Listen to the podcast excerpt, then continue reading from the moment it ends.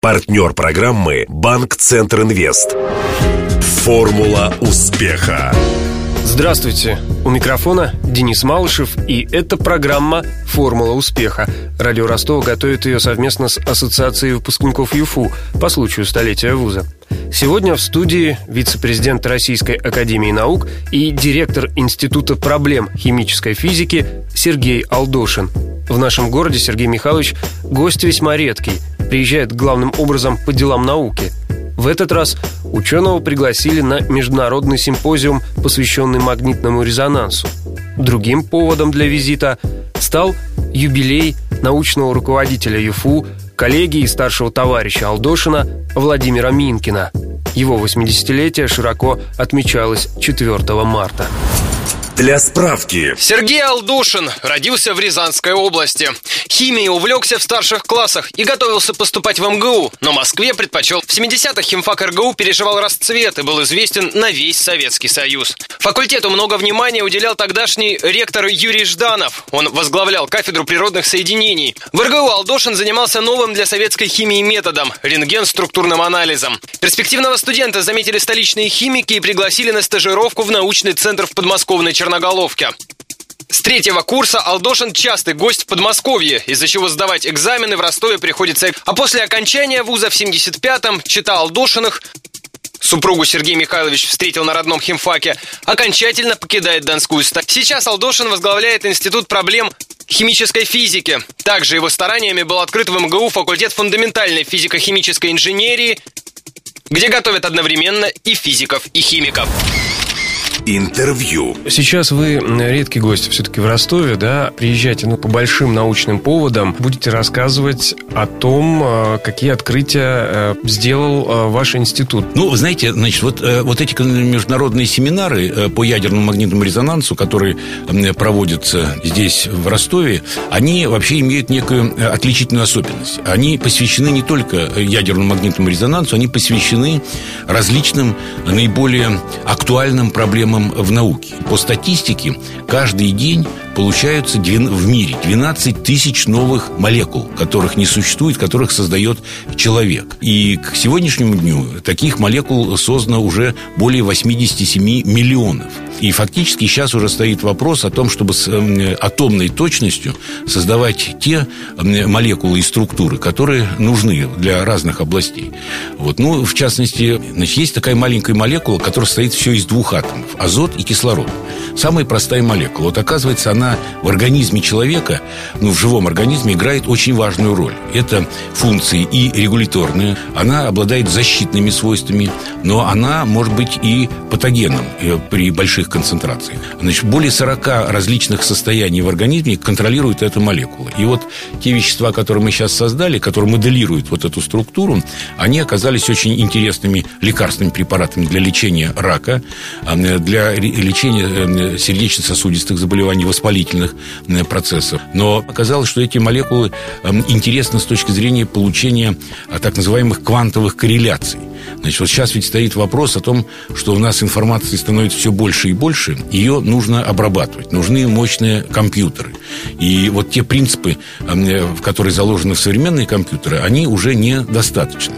И вот одно из таких интересных и важных перспективных направлений – это создание квантовых компьютеров э, фактически с неограниченными возможностями по быстродействию и по памяти. И вот эти квантовые компьютеры, они будут работать уже на новых принципах. Вот если мы э, как бы э, имеем классическую систему, обычную, то если мы понимаем, как она устроена в целом, мы можем сказать точно, как устроены отдельные ее части. А вот в квантовой э, механике это сказать нельзя. Мы можем знать состояние системы в целом, но не можем сказать, как устроены ее отдельные части. Но э, если мы знаем информацию хотя бы об, о, о состоянии одной из этих частей, мы мгновенно можем определить состояние всех остальных систем. То есть две э, далеко стоящие друг от друга части этой большой системы, они с друг другом не взаимодействуют, но информацию передают мгновенно. Вот этот принцип, он заложен в основе создания э, таких квантовых компьютеров. И вот эти соединения, они оказались очень интересны с этой точки зрения. Так получается, что мы, я имею в виду российских ученых, только на подступах к созданию квантовых компьютеров? В этом направлении мы не отстаем от э, западной науки и по многим вопросам здесь даже опережаем, потому что у нас всегда ведь были очень сильные э, теоретики. И вот э, создание в том числе э, компьютеров на новых принципах, это работа прежде всего была связана с теоретическими работами, в том числе э, работами, которые проводятся в нашем институте, Институте проблем химической физики, но э, здесь уже э, не только получены теоретические результаты, но и практические. Уже можно построить такой компьютер, но, к сожалению, пока он может работать только при очень низких температурах. Поэтому нужно добиться того, чтобы получить системы, которые будут работать уже при приемлемых, может быть, не комнатных температурах, но при приемлемых, которые можно создать. А вот если говорить эм, о том, что сейчас очень важно, и вспомнить про нефть, э, о которой мы все помним в связи с э, падением курса рубля, то есть проблема в нефтепереработке. Вот глубина нефтепереработки в России, она очень э, небольшая. 72% мы перерабатываем только в полезные продукты. А на Западе глубина переработки больше 90%. И приближается к теоретической в районе 95%. И вот такие технологии в России уже созданы. В том числе это вот работы Академии наук, это работы академика Хаджиева, который возглавляет Институт нефтехимического синтеза, это работа нашего института. Вот. И эти технологии нужно внедрять. Потому что понятно, что современные технологии на Западе вряд ли нам продадут. А если продадут, то за большие деньги. Но, скорее всего, это будут все-таки технологии вчерашнего дня. Поэтому, конечно, задача нашей стране в том, чтобы э, вот современные технологии, которые может создать российская наука и образование, вот их внедрить. От вас я слышал, что вы еще работаете над топливными элементами для российских беспилотников. Да, на беспилотники сейчас делается большая ставка. Но у них есть одна э, проблема. Должен быть двигатель, естественно.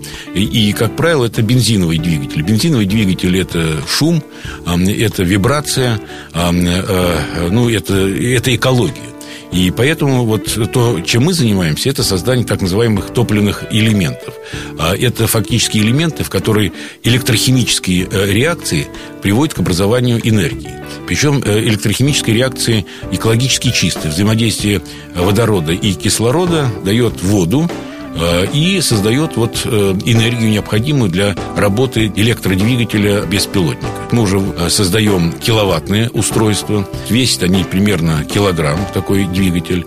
Вот, и он обеспечивает нахождение беспилотника более 10 часов в воздухе. Но речь стоит о том, чтобы эти беспилотники могли месяцами находиться в воздухе, и потом они будут меняться результаты фундаментальных исследований, они все-таки должны внедряться в практику. Здесь есть много проблем. Одна из проблем – как продать лицензию. Вот когда мы не говорили еще об инновационной нашей экономике, все было ясно. Есть патент в институте, он принадлежит институту. Лицензия на этот патент может быть продана, деньги приходят в институт. И после оплаты налога на прибыль Значит, они остаются в институте. Из них выплачивается авторское вознаграждение, и часть их идет на развитие материально-технической базы. К сожалению, с началом инновационной э, экономики у нас в стране вот возникла неопределенность с этим, потому что встал вопрос, вот э, все, что есть э, в науке э, и, имущественного, оно не принадлежит науке, оно находится в оперативном управлении, это государственная собственность. Ну и, э, значит, стали говорить о том, что, э, а чем отличается, собственно, интеллектуальная собственность от имущественного комплекса. Это то же самое, значит, вы получили, господа ученые, бюджетные деньги, на них вы создали разработку, получили патент, да, он принадлежит институту, но вы его э, продавать не можете потому что это государственная собственность. И, в общем, смысл в этом был какой-то. Но тогда встал вопрос, ну, давайте тогда найдем вариант, каким образом эти лицензии будут продаваться. Потому что ведь наука все время последние годы критикуется и за то, что мало создает новых высоких технологий. Но вот одна из проблем внедрения этих технологий – как передать лицензию. Эта проблема возникла еще, когда э, Роснано был создан. Значит, нужно было передавать в Роснано эксклюзивные права, либо не эксклюзивные права. Как это сделать, было непонятно. И, к счастью, вот буквально э, две недели тому назад состоялось в Чебоксарах заседание, выездное заседание Президиума Совета по модернизации экономики. И, наконец, науку услышали. Будет создан механизм, по которому будет понятно, что, значит, институт имеет право, а, значит, получив какие-то разрешения от государства, наверное, не знаю, но продать лицензию. И если при этом деньги все-таки уйдут не все в доход бюджета государства, а останутся в организации, директор и сотрудники будут заинтересованы в продаже этих лицензий. Буквально несколько дней назад, когда Владимир Минкин был здесь в студии, сидел так же, как вы сейчас напротив меня, он жаловался на то, что, во-первых, институты и вузы не могут зарабатывать благодаря своим изобретениям, и, во-вторых, они не внедряются в жизнь, потому что этому мешают бюрократические препоны. Чиновники, перестраховываясь, боятся где-то поставить подпись, где-то отправить на производство. Когда появится возможность приобретать эту лицензию, собственник новый, да, этой лицензии, кто будет внедрять это, он будет заинтересован как Конечно. можно быстрее это внедрить в жизнь и получить также какие-то дивиденды с этого. Конечно, конечно. Ну и кроме того, там была еще одна проблема. Вот мы создали разработку. У нас есть патент. Его нужно оценить по рыночной стоимости. Как только мы ее оценили, у нас возникла виртуальная прибыль. И еще не продав этот патент или лицензию, мы должны заплатить налог с этой виртуальной прибыли. Вот на это тоже, наконец, обратили внимание и дано поручение э, вот, разработать поправки в налоговое законодательство. Сто лет ЮФУ. Выпускники Ростовского университета работают по всей стране. Я не призываю выпускников ехать на Запад. Их там тоже много, но в России они работают вот и в Новосибирске много выпускников уехало, и на Урале, и в Москве много выпускников. Поэтому, прежде всего, это хороших выпускников нашему университету я желаю, чтобы было хорошее финансирование. То, что университет стал федеральным, это уже говорит о том, что есть поддержка государства, я надеюсь, что он постарается войти и в топ-100. Сейчас а, же все университеты борются за это. Это очень важно. Понятно, что эти все рейтинги, они вообще в основном коммерческие. И поэтому рейтинг, к рейтингам нужно относиться ну, с, неким, с некой такой осторожностью. Но все равно эти рейтинги существуют. Э, по ним оцениваются университеты. Я желаю, чтобы наш университет занимал вот в разных рейтингах очень высокие позиции. А ты вступил в ассоциацию выпускников ЮФУ? Звони прямо сейчас. 218 40 31. Напомню, героем сегодняшней программы «Формула успеха» стал вице-президент Российской Академии Наук и директор Института проблем химической физики Сергей Алдошин.